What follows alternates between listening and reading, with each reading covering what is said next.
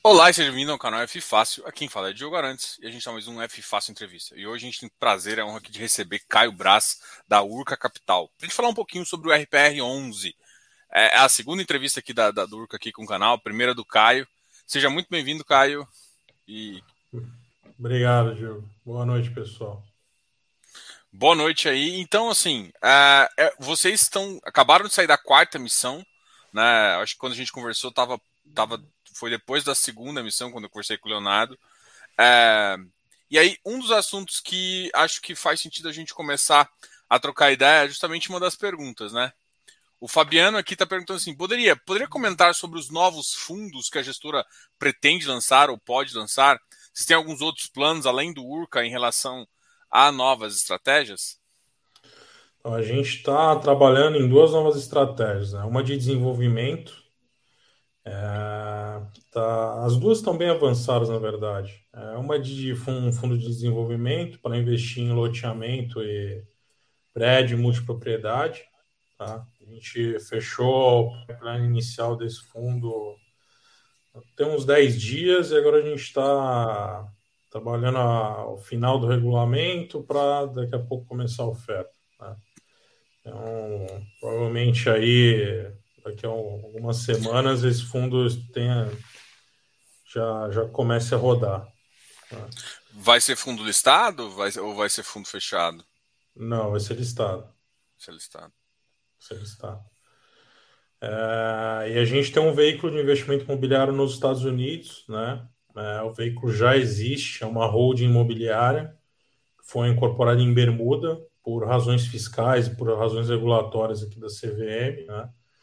E a gente está trabalhando em como levar esse, esse veículo para um maior número de investidores possíveis, né? A ideia era fazer alguma coisa que funcionasse para o investidor público geral. Está é, tá bem difícil, tá? A gente conseguir fazer isso. A regulação aqui é muito travada. Então, a gente ainda não decidiu que caminho a gente vai tomar. Né? Mas a gente já começou a captar no private placement, então a gente já tem algum dinheiro captado, o veículo já está fazendo os primeiros investimentos. É, a gente está indo para os Estados Unidos quase todo mês aí, pelo menos dois de nós, é, pelo menos uma vez por mês está lá. E é um veículo para investir em imóveis com renda e geração de valor e em mortgages, né, que seria o equivalente aos nossos recebíveis imobiliários aqui. Então, é um veículo para ser um mix de renda com geração de valor. Né? Então, um retorno projetado aí de 10 a 12% ao ano em dólar, com dividendo esperado aí de 5 a 6% ao ano em dólar. Né? Então, esses dois produtos já estão praticamente rodando e acho que a gente vai dar uma parada nos três por enquanto, fazer os três veículos crescerem para depois pensar em mais coisas. Legal. E fundo de desenvolvimento casa muito com essa estratégia já do Urca, né? Que a primeira coisa você entra na dívida e depois você começa a pensar em entrar até no equity. E, ou seja, uma, uma coisa que você já tem o expertise há bastante tempo aí, né? Exatamente. Então, um dos motivos foi esse, um outro é para a gente ter pelo menos a possibilidade de gerar pipeline para o RPR através do fundo de desenvolvimento. Né? Então, a gente já começa opcionado de dar saída uh, da carteira para o RPR. Se eventualmente o mercado oferecer alguma coisa melhor que o RPR oferece, a gente tem essa prerrogativa também, né?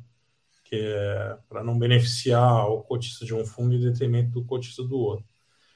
Mas é, por esses dois motivos a gente é, achou que desenvolvimento faz total sentido agora. Um, um detalhe muito interessante que aconteceu e também virou é, o pessoal falou bastante foi a, a redução que aconteceu no, no, seu, uh, no seu PL, né?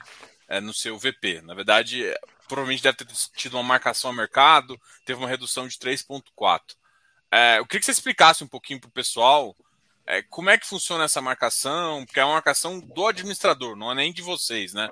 É, se teve desvalorização, essas coisas que eu acho que é, é, é, tranquilo de, de, de mostrar aqui para o investidor e eles geram alguma dúvida que eu, eu, lembro que eu recebi bastante perguntas sobre essa questão. Nossa, o VP foi lá embaixo, o que está acontecendo com o fundo?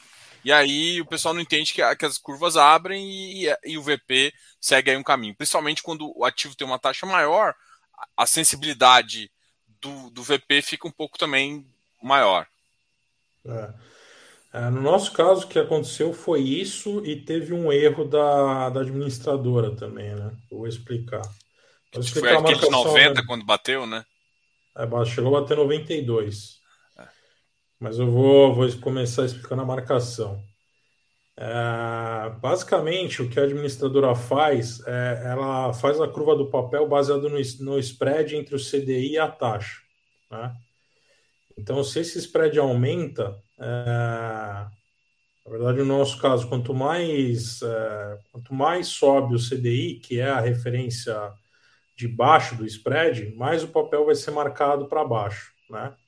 Porque o spread ele está ficando favorável ao, ao CDI, então para que o papel chegasse naquele valor projetado lá no final da vida dele, então ele tem que sair de um valor menor agora, né? Então, quanto mais desfavorável o spread é para o nosso papel em relação ao CDI, é, mais o nosso papel vai ser marcado negativamente. Né?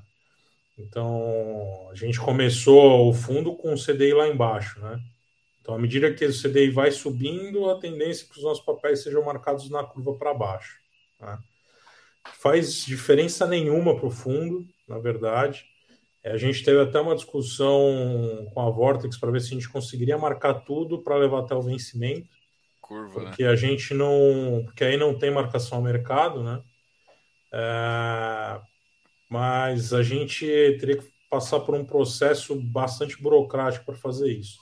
Porque os nossos papéis eles não são feitos para vender no secundário, né? Eles são feitos para carregar ou serem liquidados. Não tem. Por enquanto não tem outra opção. Né? Então, como cada vez, uma vez ao ano, pelo menos, se eu falo que eu vou levar até o vencimento, eu posso trocar a classificação e aí falar que não vou mais levar, marcar o, o papel e vender no secundário.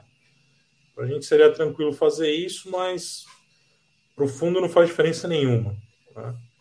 É, para o cotista até é bom, porque dá uma possibilidade da gente fazer oferta a valor menor. Né? Então, se o VP está mais baixo, eu tenho essa prerrogativa mas para efeito de rendimento, de dividendo, não faz diferença nenhuma. É, e a outra coisa que aconteceu é que a gente fez a oferta, o valor de cota de 100 e uma taxa de ingresso de 2,5, né? É, e teve uma marcação que só explicando, quando a gente faz uma oferta de cotas, né, os recibos eles entram como passivo no fundo, né? então isso fica com uma provisão negativa lá e o caixa entra positivo, então essa conta deveria zerar. Né?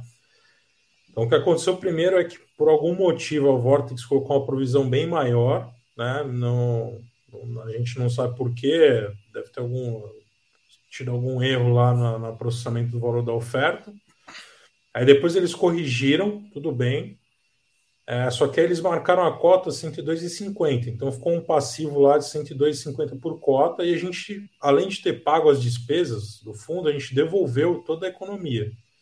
Então, tanto o pagamento de despesas do fundo quanto a economia, elas saíram do caixa. Então, esse 2,50 foi descontado duas vezes. Né? Então, a gente falou, ó, é, não desconto os 2,50 do passivo, que eu já, já saiu do meu caixa, né? Então tem que ficar provisionado só os 100 reais por cota. Aí eles corrigiram e a hora que a cota converteu para. que o recibo converteu para cota e corrigiu tudo. Então hoje a gente tem só a variação da marcação ao mercado, tanto que o, a cota patrimonial do fundo hoje está 98, 50, 50 e alguma coisa. Tipo, hoje, hoje, dois dias atrás, né? É engraçado, é que assim, no, eu, é, no fechamento do mês, quando eles aproveitaram, acho que não devia estar, porque tinha marcado a 95 e 35, se não me engano. Isso, fechou 95 e um tanto, e, mas aí quando a gente converteu agora no dia 7, aí já corrigiu o, o pouco de erro que tinha. Então agora está 98, ontem está 98, 50 alguma coisa, não lembro agora. Então no fechamento vai estar tá vai provisionar os dividendos, né? Então vai estar 98 alguma coisa menos a provisão dos dividendos. É o que o pessoal vai ver no, no, no que a Vortex vai publicar. Provavelmente no próximo mês já. É. Vocês vão soltar relatório uh, de setembro ou, vocês já vão prover, já Não. pensar só no de outubro? Vamos, a gente estava fechando um pouquinho antes de eu entrar aqui. Esse mês demoraram, que por causa dos CRIs novos, os relatórios demoraram um pouco mais para chegar, né? Da, do Cercer, da securitizadora, então demorou um pouco mais para fazer. Legal. É, uma pergunta aqui que tem, e eu acho que, que, que, vale muito, vocês estão na quarta emissão agora, né? Vocês acabaram de finalizar a quarta emissão e a conversão aconteceu no, no início desse mês. É, quase, se eu não me engano, todas as emissões suas foram 476, algumas com só uma fase, né? Só a primeira fase de direito. Recentemente aí agora vocês fizeram a última com direito, é, de preferência e também sobras e montante adicional. Vocês pensam em fazer alguma 400? Assim, vocês hoje estão com 23 mil cotistas, né? Um dos motivos seria aumentar a base, mas eu acho que vocês conseguiram é, nos últimos seis meses aumentar bastante a base. Eu acho que na, época que eu conversei a primeira vez que vocês estavam na faixa de 3 ou 5 mil pessoas. Então vocês cresceram mais de quatro vezes em menos de um ano aí, né? Então hoje em dia vocês pensam em fazer uma 400 ou vai seguir a linha da 476 com direito, com, com direito de preferência e sobras? Para o RPR não tem 400 previsto. Tá? Então nas nossas discussões internas a gente não a gente até pensou em fazer uma para aumentar um pouco a base mesmo, como você falou, mas está é, indo organicamente, né? Então a gente não vê muito sentido em fazer e também a gente prefere privilegiar o cotista, né? Então se a gente faz uma, uma oferta só para cotista é melhor para ele, né? É, apesar que o rateio da última oferta foi tão grande que acho que se tivesse feito 400 não teria tanta diferença. É, já para os outros veículos a gente ainda não, não sabe, tá? É, a gente não tomou uma decisão final a tendência é que uma 400 funcionasse melhor para ambos, mas não tem nada descartado ainda. Então, pode ser que saia 400 em ambos, 476 em ambos. A gente ainda não sabe. Mas tem para os outros pode ser que venha uma 400 aí. Legal. Um, um assunto que a gente estava discutindo bastante é, durante é, esses últimos dois é. meses foi a questão de GPM e PCA, né? O GPM deu a, a, o primeiro sinal negativo. É, e vocês ainda estão com uma posição de 49% em GPM né, e 46% em IPCA. Provavelmente isso deve ter mudado agora, né, com a entrada de mais crise, mais, mais, uh, mais informações. E como é que vocês enxergam isso? E também se o, se o IPCA de vocês está com variação negativa, não está com variação negativa? Como é que vocês enxergam esses indexadores, o GPM? Porque o que, que todo mundo me pergunta é, nossa, 49%, um GPM negativo, Pô, isso vai impactar no rendimento do fundo? Então, uh, esse é um assunto simples e complexo ao mesmo tempo, né? Então, ele tem várias nuances aí. Tentar ser o mais sucinto possível nisso. Uh, bom, a GPM teve essa subida absurda aí, que impactou os empreendimentos mais do que a operação de diversas formas, a depender da região. Mas a principal foi, é, resumindo, resumindo, o que aconteceu é um custo absurdo a mais na obra, sem você poder repassar o correspondente para o comprador final. Né? Então, para novas vendas, já foi um, já é um complicador de margem para o empreendedor. E para ele que está carregando a dívida, a mesma coisa, que a dívida está sendo corrigida em GPM e a verdade é que nenhum empreendedor conseguiu repassar GPM para os compradores. Né? Então a gente teve um aperto do lastro, que para a gente está sendo muito tranquilo até agora. Tem uma operação que está arrecadando um pouco menos de 100%, mas está é, bem tranquila ainda, tem muito estoque. É, o empreendedor estava segurando estoque, então a gente só falou: ó, vende aí uma parte do estoque para a operação ficar um pouco mais segura, de novo, né, no, no, no que diz respeito ao fluxo mensal e está tudo certo. Então, esse é um lado. Né? O outro lado é, quando o IGPM começou a subir muito, e antes de eu, de eu continuar, eu gostaria de dizer que a gente sempre trabalha para que a operação fique boa para todo mundo, para que seja saudável até o final. Né? Então, pensando no comprador final, no, no tomador da dívida, que é o empreendedor, e no nosso cotista. Né? Tem que ser bom para todo mundo. É, quando começou o GPM a bater ali nos 30%, aí que o pessoal veio chamar a gente para falar, ó, vamos trocar de GPM para IPCA? Aí, o que a gente falou de volta, cara, você já tomou toda a penalização do GPM agora. Provavelmente esse GPM vai arrefecer e o IPCA vai subir. E, historicamente, o spread entre os dois, ele existe. Então, se você quiser readequar a dívida, a gente vai aumentar a taxa pré e, muito provavelmente, você agora vai pegar a penalidade de alta do IPCA. Você tem certeza que você quer fazer isso? Tenho certeza. Então, tá bom.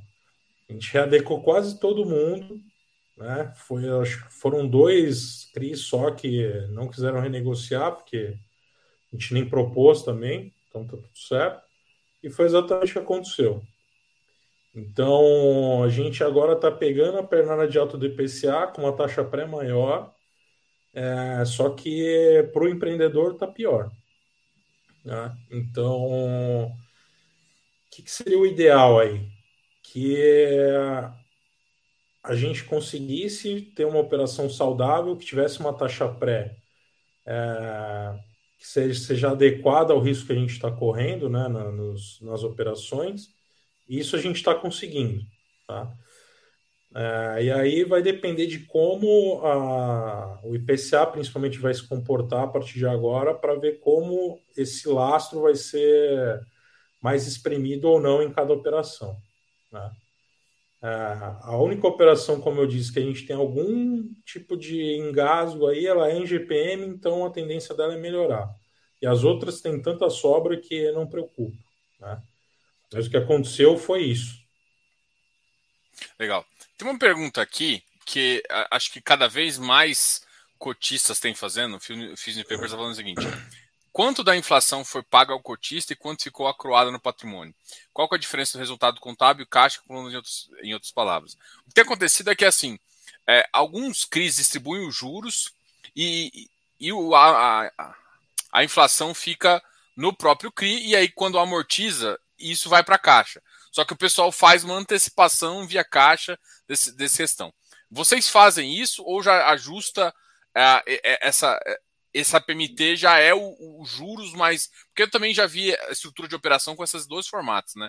Então, como às vezes depende da, da, da, do formato da operação, qual que é o formato que vocês fazem, se, se corre esse risco, e se tem alguma, alguma parte acruada que ficou ainda no, no, no na dívida para o pro, cedente. Então, as nossas operações todas, elas são feitas para que o, a correção monetária seja acruada no, no saldo devedor e a operação siga a curva de amortização prevista, né? Porque isso é o que funciona estando sincronizado com a carteira, tá? Porque a carteira em si ela já tem um descasamento natural do CRI, porque o CRI anda mensalmente, a carteira via de regra anda anualmente, né? Então é praticamente impossível você ter fluxo de carteira para você pagar a correção monetária integralmente todo mês. Tá? Isso tem que ser diluído na curva, porque a carteira é diluída na curva. Né? Então, é, o normal é isso. Né? A gente tem uma operação que é o Crivan Vera, que o empreendedor pediu para pagar todo mês a amortização da, da correção monetária, que para a gente é ótimo e tem tanta carteira sobrando lá, a arrecadação é tão maior que a PMT que é quase impossível não, ter, não gerar caixa para pagar. Então, essa é a única operação que foi estruturada diferente. O que acontece é a amortização é, antecipada dos, dos pagadores podem fazer com que a gente tenha a possibilidade de distribuir mais da correção monetária em determinado mês. Então foi uma das coisas que aconteceu com a gente no, nesse ano, no decorrer do ano, e que a gente tem algumas operações que têm essa característica. Né? Então, que muita gente paga antecipado. Então, quando gera caixa para amortizar e você tem a correção lá, você pode distribuir. E é o que a gente faz. Né? Se gerou caixa, se amortizou de fato aquilo no CRI, a gente distribui. É, não sei, o veículo de vocês, então, quando vocês fazem a estrutura do CRI, quando o cara antecipa, você já antecipa tanto a amortização quanto a, a correção monetária que está acruada ali. E é isso que vai para o caixa. Exatamente. Então, se não, tem legal. antecipação de fluxo, ele vai para amortizar o saldo. Se o saldo tem um componente de correção monetária naquele mês, a gente distribui. Pode acontecer de ter amortização antecipada, a correção monetária ser zero e a gente não pode distribuir. Né? Aí isso fica no caixa do fundo. Legal. É, uma, uma coisa que eu é, queria perguntar para vocês, é, no último relatório que saiu, falava do, da operação do Imógia, né, que tinha uma recomposição, que tem ainda uma recomposição para ser feita do fundo de reserva. Você pode é, explicar o que aconteceu com a operação, como é que, como é, que é essa situação? Então essa foi a operação que eu citei é, agora, que ela tá, já está indo para o terceiro mês seguido, arrecadando pouco menos de 100%. Né? É, aqui a gente acompanha a arrecadação dos CRIs, eu acompanho diariamente, né, porque a minha área aqui é risco, então é, eu acompanho isso, é, eu acompanho diariamente, né, não, não tem um dia que eu, que eu deixo de ver. É, e a, arrecadação ela é volátil né, das operações. Então a gente já sabe disso desde o início, isso já está previsto, para isso que existe o fundo de reserva. Né? O que acontece é que durante o mês, como a gente a gente fecha o mês dia 30 e os nossos CRIs eles são pagos sempre entre o dia 18 e o dia 26, mais ou menos, é, se a arrecadação do mês posterior ao de fechamento estiver muito alta, a gente usa aquela própria arrecadação para pagar PMT, porque a gente já tem uma ideia que vai sobrar no próximo mês, então não precisa chamar o fundo de reserva. Né? No caso desse CRI, como teve, tiveram dois meses seguidos de arrecadação abaixo dos 100%, a gente teve que chamar o fundo, e aí nesse gente, é simultâneo o cara ter que recompor o fundo. Né? É, então é isso que aconteceu nesse CRI. E é, vai acontecer provavelmente esse mês, apesar que durante esse mês de outubro a arrecadação já aumentou bem. Então já está bem melhor que setembro. Então pode ser que nesse mês nem precise chamar. Mas a arrecadação de setembro ficou em 98,5% mais ou menos da PMT. Mas como outubro está arrecadando 15% a mais que mês passado, então dá para usar o fluxo que sobra e aí talvez não precise nem chamar o, o loteador para recompor o fundo. É, isso é uma coisa que é, é, que é legal comentar, porque, assim, a PMT deu, por exemplo, deu 112%, 100% da parcela que ele tem que pagar. Então, a primeira coisa que, que o fundo faz antes de devolver o excedente, né? Porque esses 15% eles são excedente de operação, mas eles voltam pro bolso do cara. Fica, vai lá no patrimônio separado, depois separa. A primeira coisa que faz é recompor tanto fundo de obra, né? Mas provavelmente você, você nunca teve que nem tocar, mas, e o fundo reserva. É, explica um pouquinho essa, essas questões da, da operação mesmo e de como vocês gostam de construir uma operação para ela ficar um pouco mais robusta. É, via de regra, o fundo de obra ele já está lá paradinho, né? Então, a cada tranche de liquidação, ou se foi uma tranche única, o fundo de obra já está lá integral e às vezes acontece de ter aumento de custo, por exemplo, como aconteceu em algumas operações, e aí você tem que fazer algum ajuste ali. É, e o fundo de reserva é, é, exatamente o que você disse. Tudo que sobra é, depois que a gente já pagou a PMT volta para o empreendedor. Porém, se o fundo de reserva está abaixo do nível que a gente determinou nos documentos da operação, primeiro a gente recompõe o fundo e aí depois volta dinheiro para ele. Então a dinâmica é exatamente essa. Não, legal. É, eu queria que, você comentasse um pouquinho sobre. Você comentou no, no, relatório também que vocês às vezes aumentam uma posição, por exemplo, no, Gusti, no CRI Atmosfera e Mantiqueira. É, e aí, isso é porque vocês, já, vocês fizeram toda a operação trancheada ou porque a operação precisou de mais de maior ajuste aqui? Não, a gente gosta bastante de fazer operações prevendo a venda do estoque. Né? Uh, a gente cometeu esse erro nas primeiras, nos primeiros CRIs, a gente não previu isso. Né? Então, Lotilar, por exemplo, tinha um potencial enorme, A gente fez um CRI de 12 milhões e meio e depois queria dobrar né, a exposição. E a gente, não sei se todo mundo sabe, mas não, não dá para aumentar a CRI. Né? Uma vez que está emitido, pra, se você quiser aumentar a exposição, você tem que fazer outro né, e pré-pagar o anterior. É, então a gente já faz uma emissão maior, né? Por exemplo, a gente é, vai aparecer no relatório uma operação que a gente fez agora de multipropriedade, tem um VGV de, se não me engano, 180 milhões. É, mas a primeira tranche do CRI foi de 6 milhões. Né? E a necessidade de obra é de 30. Então eu poderia fazer um CRI de 30. Eu falei, não, vamos fazer um. O cara vender 100 milhões de reais, quero aportar pelo menos 50 aí nessa operação lá na frente. Né? Então vamos fazer uma emissão de 50. Aí fiz uma, uma emissão já de 50 se o cara explodir de vender e a operação tiver o colateral suficiente, eu aporto mais. Já conheço a operação, já acompanho o dia a dia dela. É muito mais fácil, né? Você e muito mais lógico também você aportar em uma operação que você já conhece mais. Né? Então a gente já ganhou toda a experiência da operação e aí, se eu quiser aportar mais, é, é é muito, faz muito mais sentido do que eu pegar dinheiro e aportar numa outra operação nova, correndo em tese mais risco de novo. Nesse caso, a operação, esse Kirigustier, atmosfera mantiqueira, foi justamente isso: foi ajuste, você tomando mais, colocando mais, porque a, a, as vendas excederam e aí você conseguiu dar mais dinheiro e comprar mais recebível.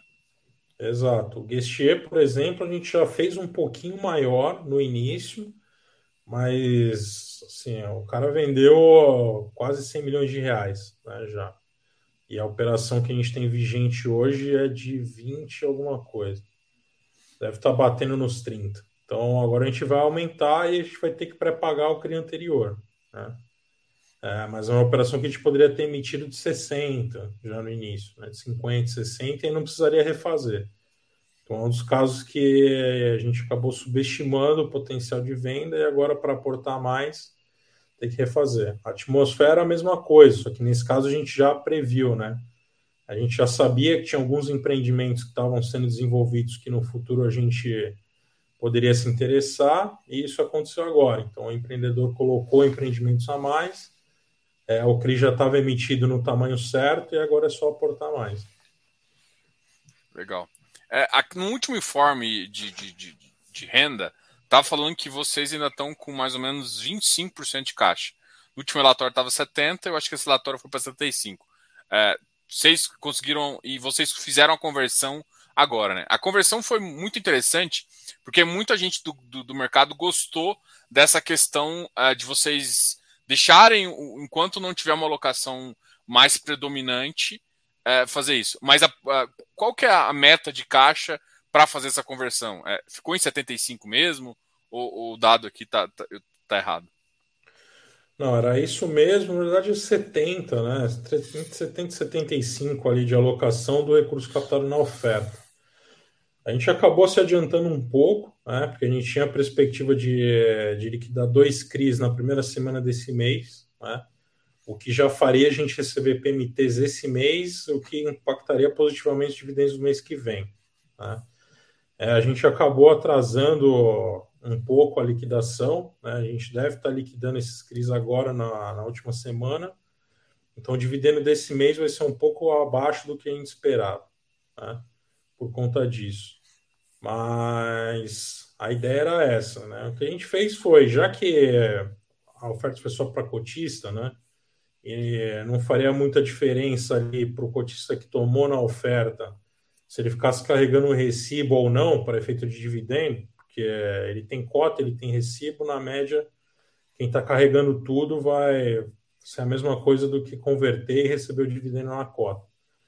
E aí ele ainda tem a vantagem de poder vender, né? Sabe que o ágio tá, tá bom, né? No secundário, então cara comprou a 100, quer vender a 120, aí a gente deu essa possibilidade para o cotista. É, então, foi por esse motivo que a gente adiantou um pouco, até antes de esperar finalizar as alocações, aí que a gente deveria, se fosse seguir exatamente o que a gente tinha planejado, a gente deveria ter quitado pelo menos mais uma, liquidado pelo menos mais um CRI. Mas ficou bom, não, não ficou ruim não, o dividendo é, não vai ser ruim e a gente conseguiu deixar o cotista livre aí para ele negociar as cotas se ele quisesse. Não, legal. É, uma outra coisa que eu vi também que é, acho que é a primeira vez que eu vejo vocês tomando um FI, né? É, no, pelo menos no informe do, do mês passado, vocês estão com uma posição ali de, de 10 milhões em um FI.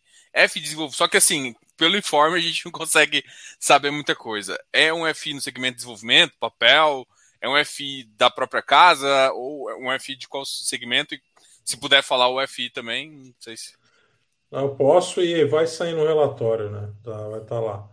É um FI de, uma gestora nova chamada CVPA, né? Pessoal antigo de mercado já, que é, foi sócio da, da certificadora de créditos imobiliários, né? É, que é uma das maiores certificadoras de recebíveis aí do, do, do Brasil. É, e a gente ia co-investir com eles em um dos CRIs, né, que a gente colocou na carteira, que é o CRI Hotbit. É, e o pipeline deles é interessante, é bem parecido assim com o nosso perfil. É, é um pipeline que a gente não ia conseguir acessar e é um fundo novo, né? É, então a gente optou por dar um pequeno seed para eles aí de 10 milhões de reais, buscando primeiro talvez uma se a gente precisar carregar é ótimo, porque está bem alinhado com o nosso pai, é, com o tipo de investimento que a gente faz, e é um fundo que tem um potencial de, de valorização aí no mercado secundário. Mas só deixar claro, que vai estar claro no relatório, que não faz parte da nossa estratégia aumentar a posição em FI, virar um fundo híbrido, nada disso. Tá? Foi um negócio bem pontual para dar um seed para um fundo que a, gente, que a gente acredita que tem potencial e por ser um pessoal que a gente já conhece bastante, que já trouxe operação para a gente no passado, então é um negócio que faz sentido pontualmente, tá? É que assim, hoje em dia eu acho que o mercado não vê tanto problema, né? Se eu não me engano, é, o Iridium também deu um seed importante para vocês ali, é, ele carrega uma posição importante. Teve vários fundos também que carregam. É, hoje em dia isso é muito comum, até o pessoal acho que gosta né, de, de ver um, um, uns 10% assim numa posição, ainda mais que vai gerar renda, né? É, se não me engano, é um VF de papel mesmo, a mesma estrutura que o, que o Urca tem. É, que você falou do mesmo pipe, né? Então é um, é um FI de papel mesmo. É. E foi uma porção do patrimônio que normalmente a gente deixa em caixa, né?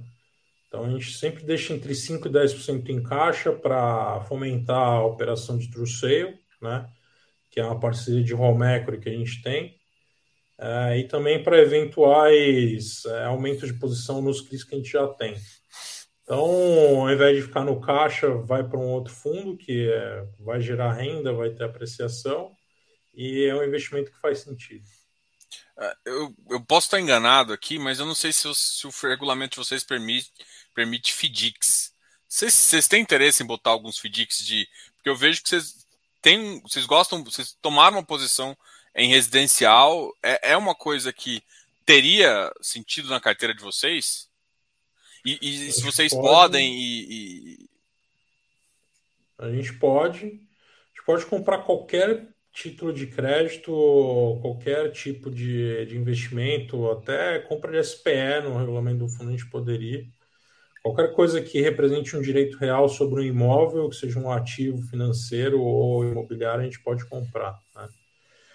É, por enquanto, a gente não tem ideia tá, de colocar em FDIC. A gente até pensou em fazer essa operação que a gente está fazendo é, de home equity, né? Que a gente olha caso a caso hoje aqui, em fazer um, fazer um aporte num FDIC, que seria um investimento mais passivo, né? é, buscando uma rentabilidade talvez até um pouco maior, mas a gente preferiu manter o controle por enquanto. A operação ainda não tem um tamanho suficiente que a gente possa ficar tranquilo de terceirizar da tomada de decisão. Né?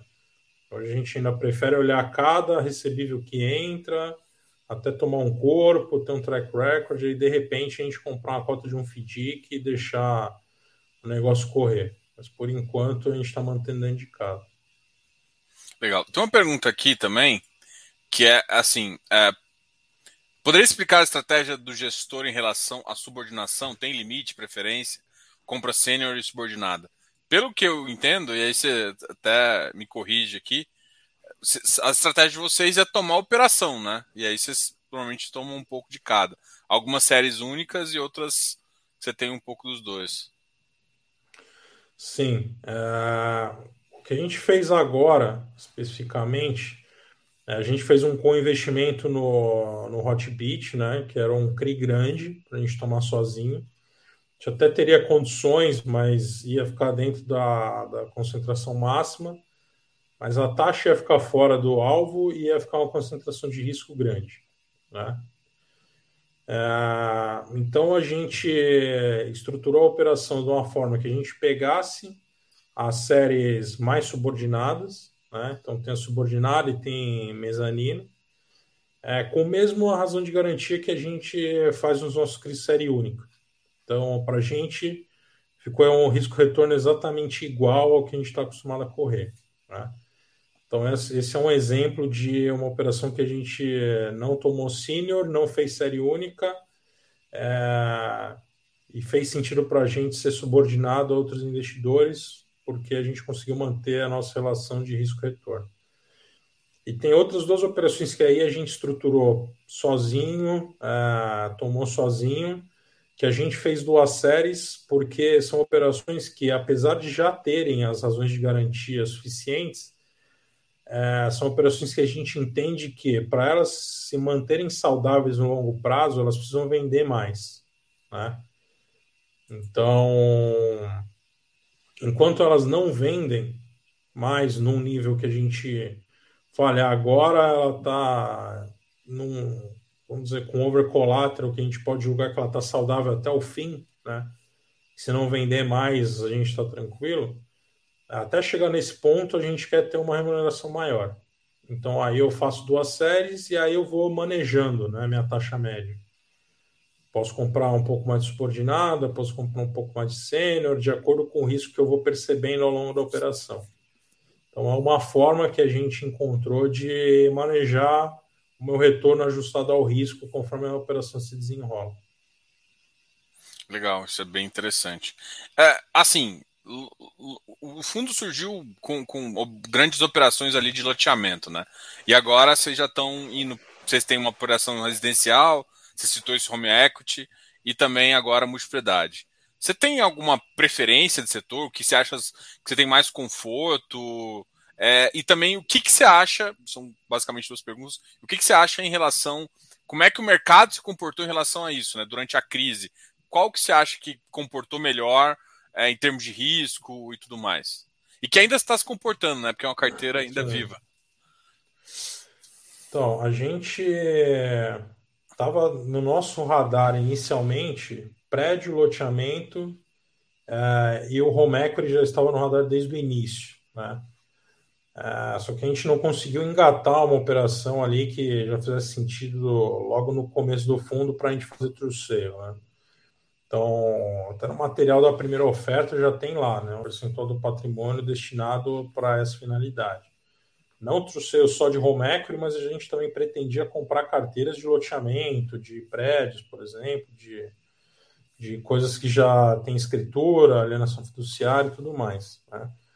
Acabou que a gente eh, não engatou nenhuma operação desse tipo ainda é, no nível que a gente esperava, mas já era uma coisa que a gente queria ter feito desde o início. Multipropriedade, a gente analisava bastante já antes do fundo, porque a gente era originador e estruturador de operação antes. É... E para a gente é um negócio que funciona se tiver muita maturidade ou muita margem. Né? Um dos dois. Então você tem que ter uma relação custo de obra VGV muito grande, tem que ter um plano muito bem feito de vendas, é, porque os custos de venda e de extrato são muito altos dentro do multipropriedade. Então, se você não tiver um dos dois, ou uma margem que aguenta desaforo, ou uma autoridade grande do empreendimento, é, você vai passar aperto. Tá? É isso que a gente que a gente sempre achou e continua achando. Né?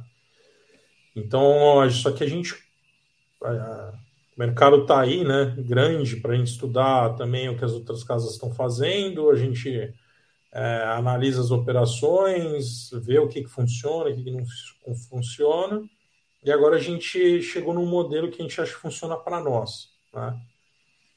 Então a gente está começando a entrar na multipropriedade, a gente fez uma alocação grande em um CRI, mas é um CRI que já rodou, né? um CRI que já, o empreendimento já é maduro, já era um CRI em outra casa maduro. Então a gente está botando o pé agora e para o fundo de equity a gente deve fincar mais ainda o pé nesse mercado. Mas só empreendimentos que têm essas características. Né? A gente não vai tomar risco de nada apertado nesse segmento. Já loteamento é uma coisa que a gente tem mais segurança, né? principalmente loteamento popular. Né? É... é... claro que, como eu disse, a minha função aqui é basicamente analisar risco e ver se o retorno está tá coerente com esse risco. Né? E o risco macroeconômico do país ele aumentou drasticamente esse ano e provavelmente ano que vem vai piorar. É isso que a gente está vendo. Então a gente está atento a isso porque se o poder de compra da população diminuir muito, já diminuiu absurdamente, diminuir ainda mais, se o emprego começar a cair mais, né, mais desemprego, pode ser que até os populares passem algum tipo de aperto, até loteamento popular. Então, é uma coisa que a gente monitora constantemente para ver o que, que é mais interessante. Né? E a gente está de olho nisso para o ano que vem, para ver se as margens vão continuar atrativas, se as razões de garantia vão continuar sendo saudáveis, para a gente ver o que, é mais interessante. Né? Então, não tem nada escrito na pedra do que, é mais interessante. O loteamento popular costuma ser um, uma coisa mais defensiva, mas no momento atual do país, eu diria que não tem nada defensivo. Tem que analisar caso a caso e é, ficar muito atento ao risco, acompanhar muito bem as operações, porque não, não, não, as coisas tendem a ficar um pouco mais turbulentas é, a partir do, principalmente do, da virada do ano e começo da campanha eleitoral. É, o que muita gente confunde às vezes na hora de avaliar um ativo, e talvez seria interessante você comentar, é o seguinte: é, as pessoas sempre julgam, ah, Selic, taxa de juros futuro, mas esquece que, por exemplo, o empreendedor, quando ele vai tomar o crédito, o que ele está olhando não é para isso, ele está olhando para o cara, o cidadão ali, se ele consegue pagar ou não. Né? E aí, basicamente, foi isso que você citou. Né? Olha, se o poder de compra cair bastante, o cara pode até tentar comprar, mas ele vai destratar, ele vai conseguir entregar, vai entregar logo. E aí o empreendedor fica com medo de fazer mais, mais uh, empreendimentos, e aí você gera um ciclo muito pior, assim. As taxas sobem demais, é o risco da gente que está emprestando dinheiro. Como é que você enxerga isso? Você acha que, por exemplo, as taxas podem aumentar bastante? É, porque, assim, eu imagino que as taxas são. É, o risco, é claro que as taxas são condizentes com o risco, mas devido ao risco ser subido, você vai ter que cobrar uma taxa que começa a inviabilizar para o pro, pro, pro, pro empreendedor, para o cedente, e aí começa a, a, por exemplo, o fundo não crescer tanto, né? Vamos pensar nessa situação. É, é esse, esse cenário, mais ou menos, que você, que você percebe? Ah, é exatamente isso. Exatamente isso mesmo. É, a gente tem um risco percebido do setor e do tipo de operação. Né? E a gente ainda tem o risco percebido caso a caso. Né? É, a gente não caiu nesse erro na, na, minha opinião, na nossa opinião aqui como gestor, é um erro de ah, Selic está 2, então vou emprestar dinheiro a 5. Não. É, muitos empreendedores voltaram para a gente com esse discurso e a gente sempre voltou com a mesma resposta. Não é a gente que está errado, é a Selic que está errado. Né? E a nossa tese estava correta. Né? O Brasil não é um país de risco 2%, 3%. É um risco duplo dígito. Né? Então, a gente pelo menos se manteve fiel às nossas análises, não caiu na concorrência de mercado de abaixar a taxa de operação. Isso já resultou na gente crescer menos do que a gente poderia. A gente poderia tranquilamente estar com um BI aí, é, tanto por demanda de mercado, de, pelo nosso papel, quanto por empre, empreendedor que a gente poderia ter convencido a fazer operação com a gente com taxa menor que a gente recusou de operação por taxa foi uma enormidade aqui, tá? porque o risco simplesmente não vale. Tá? É, não vou dizer que o, eu não acho que o governo federal é risco zero, né, como, se, como a teoria econômica diz, né, mas não tem muito sentido econômico para um investidor normal de varejo comprar um fundo que vai pagar IPCA mais 7 se o Tesouro pagar a mesma coisa. Né? É, então a gente está chegando exatamente nessa fase, a gente imagina. Né? A gente deveria cobrar mais, se a gente for ver pela teoria da, do prêmio sobre a taxa livre de risco. O empreendedor não vai aguentar pagar mais, porque a margem dele é, foi diminuída pela incapacidade do comprador de pagar mais na unidade. É, então, vamos ver onde que a gente vai conseguir se equilibrar aí nesse meio do caminho. Né? Por isso que o multipropriedade, nesse contexto, ele acaba até sendo uma coisa boa, porque as margens costumam ser margens que dão para você cobrar o que você precisa cobrar. Tá? Já nos prédios, é, prédio está praticamente impossível de fechar essa conta. Né? Não sei como é que os incorporadores de médio porte que não têm acesso a dinheiro barato vão se financiar com as margens que eles estão tendo hoje. Tá? Loteamento ainda está tá com certo, uma certa margem, mas já está quase chegando no ponto que vai começar a complicar essa conta. Então vamos ver onde é que isso vai se estabilizar, né? A gente não, não tem uma resposta ainda. É engraçado, né? Porque se, só uma comparação, né? 2020 foi um ano de pandemia, mas eu acho que aí você deve ter percebido melhor que eu. É, 2020 teve uma demanda muito grande, né? De loteamento praticamente. Vocês devem ter seguido muita operação. E o que aconteceu agora é que a gente praticamente saiu da pandemia mas aí o reflexo realmente econômico, principalmente pelo por a Selic ter ficado tanto tempo em, em baixa, e a, além disso, o Brasil está sofrendo uns outros crises que impactam na inflação, é, isso agora está complicando é, é, essa, essa volta aí. É, esse cenário mesmo, tipo, 2020 tinha muito mais gente que pedia crédito, e agora e a, e a população comprava mais, ou se não, Diogo, em termos de, de, de de antecipação agora está mais adequado? Como é que vocês enxergam esse, esse período? Né? 2020 foi tão bom quanto pareceu, porque tinha uma renda extra para esse loteamento popular? Não, o movimento ele foi bem claro assim, né? No começo da pandemia, incerteza total. Né? Então a gente viu uma queda relevante nas arrecadações dos CRIs, 25, 30% né? entre março e abril ali, isso perdurou por uns três, quatro meses até todo mundo ter uma ideia do que ia acontecer. Né? É, quando o pessoal começou a se animar mais, que viu que tinha esperança ali, né, que o mundo ia acabar e tudo mais, começou a melhorar. Então a arrecadação do que já existia começou a melhorar, é, pessoal preso em casa começou a demandar mais é, terrenos e imóveis do tipo que a gente tem nas nossas operações, né? Então, começou a, a curva de venda da maioria dos loteamentos começou a aumentar.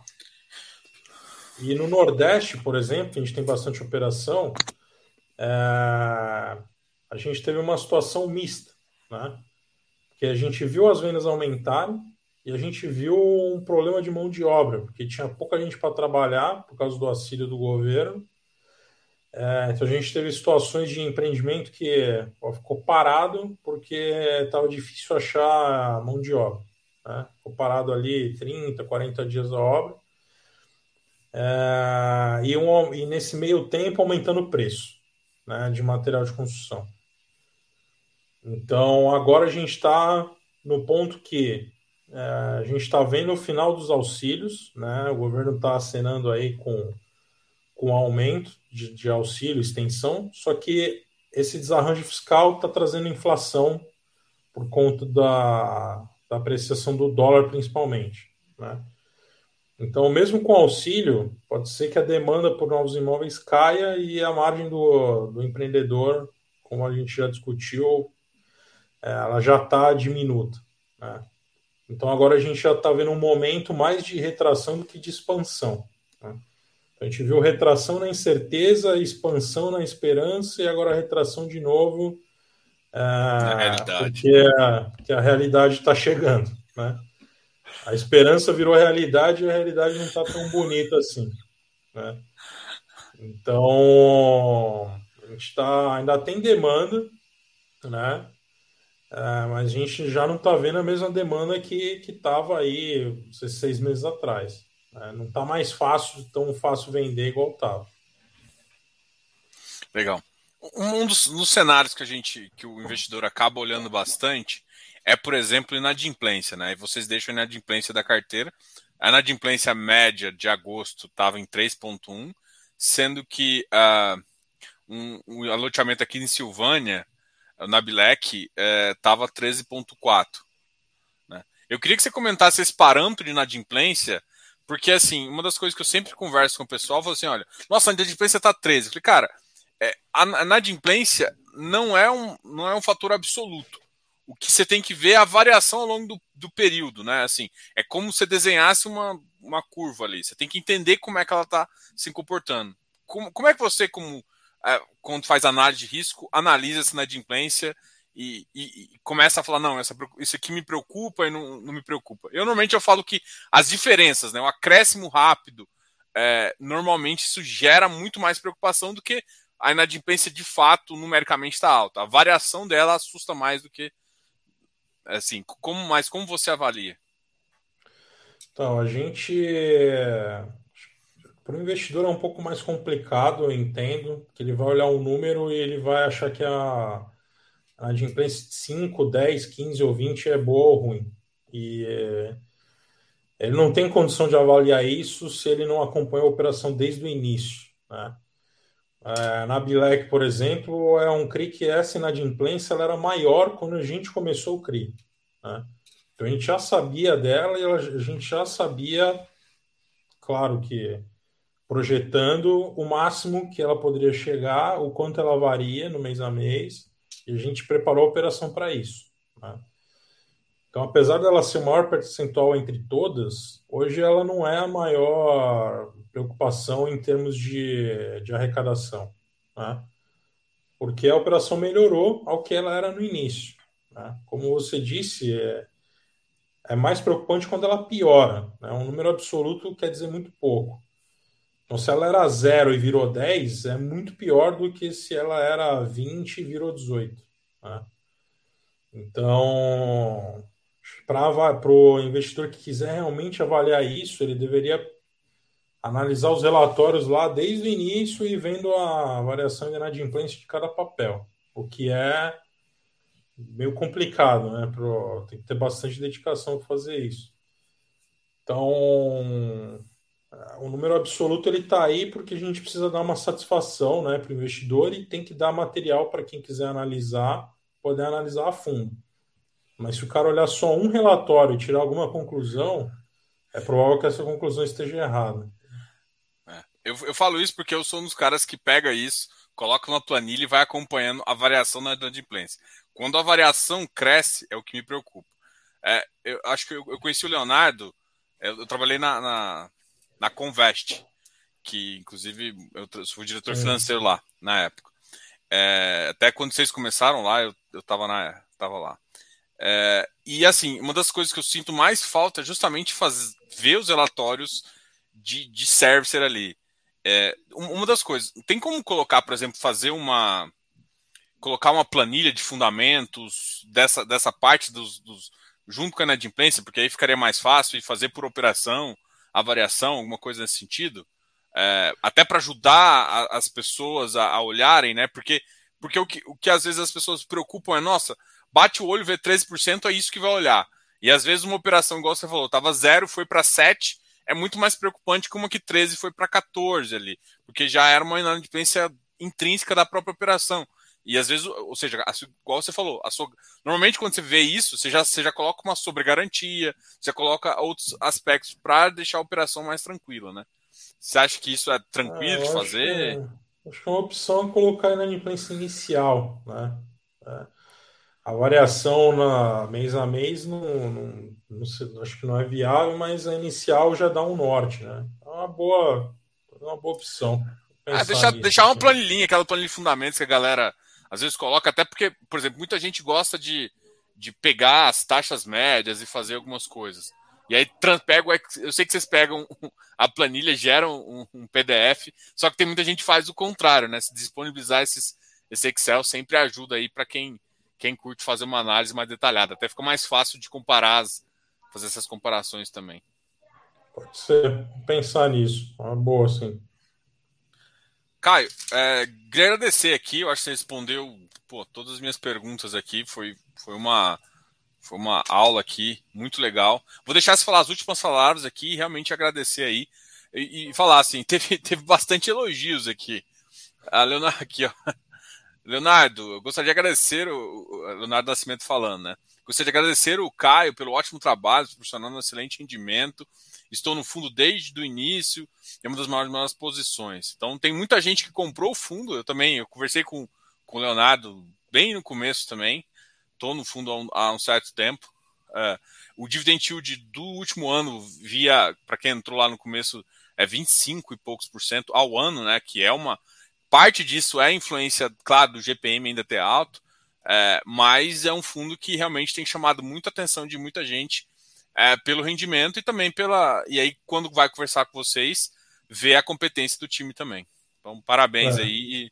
eu vou deixar você falar as últimas palavras aí para a gente encerrar aqui. Ah, obrigado. É, é, bom, agradecer a confiança do, do pessoal, né? A gente é, ficou bem satisfeito com a resposta que a gente teve, principalmente na última oferta, né? A gente tem a demanda de quase 2 bi, uma oferta de 200. Né? É, e aí a gente, a gente pode falar que isso é uma prova da nossa fidelidade ao, ao nosso propósito mesmo, ao nosso conceito de investimento. Né? É, a gente não, não se deixou levar por. A gente tem aparecido constantemente nos rankings de melhores fundos e tudo mais, e isso se traduziu na oferta e a gente sabia que se a gente quisesse captar mais dinheiro, que é um negócio que quando você tem essa possibilidade, para o gestor é, é dinheiro automático, né? Isso é a verdade. Você dobra o patrimônio do fundo, você dobra seu, seu salário mensal instantaneamente. Né? É, então a gente não caiu nesse, nessa tentação, a gente se manteve fiel, é, a gente vai se manter assim para entregar o melhor rendimento possível dentro do que a gente acredita que seja o risco adequado para o fundo e o que é que a gente imagina que o investidor espera, né? Ele comprou um tipo de risco, um tipo de retorno, e é isso que a gente vai buscar. Então, essa é a mensagem que eu deixo aí. Não, legal. E assim, só, só um entendimento também que o pessoal. É, o fundo de vocês pagou 25%, é um ótimo se analisar o resultado, o desempenho de vocês, mas tem que lembrar que é um fundo de inflação mais 12%, 11,94%. E a inflação, uma hora, cede um pouco, vai para um, vai para uns parâmetros mais normais e, e, a, e, a, e a tendência é que, que o fundo acompanhe essa taxa também, né? Vocês imaginam, é, por exemplo, qual que é a estimativa de inflação? Se pensar no 4, no 4,5, vai para a meta realmente nos próximos seis meses? Como é que vocês enxergam em relação a isso? Que aí isso acaba. Eu sei que tem um mês mais dois de diferença aí, mas impacta um pouco no rendimento. O cotista também tem que ter é, essa visão na cabeça de é, o, o, o rendimento hoje está R$ reais.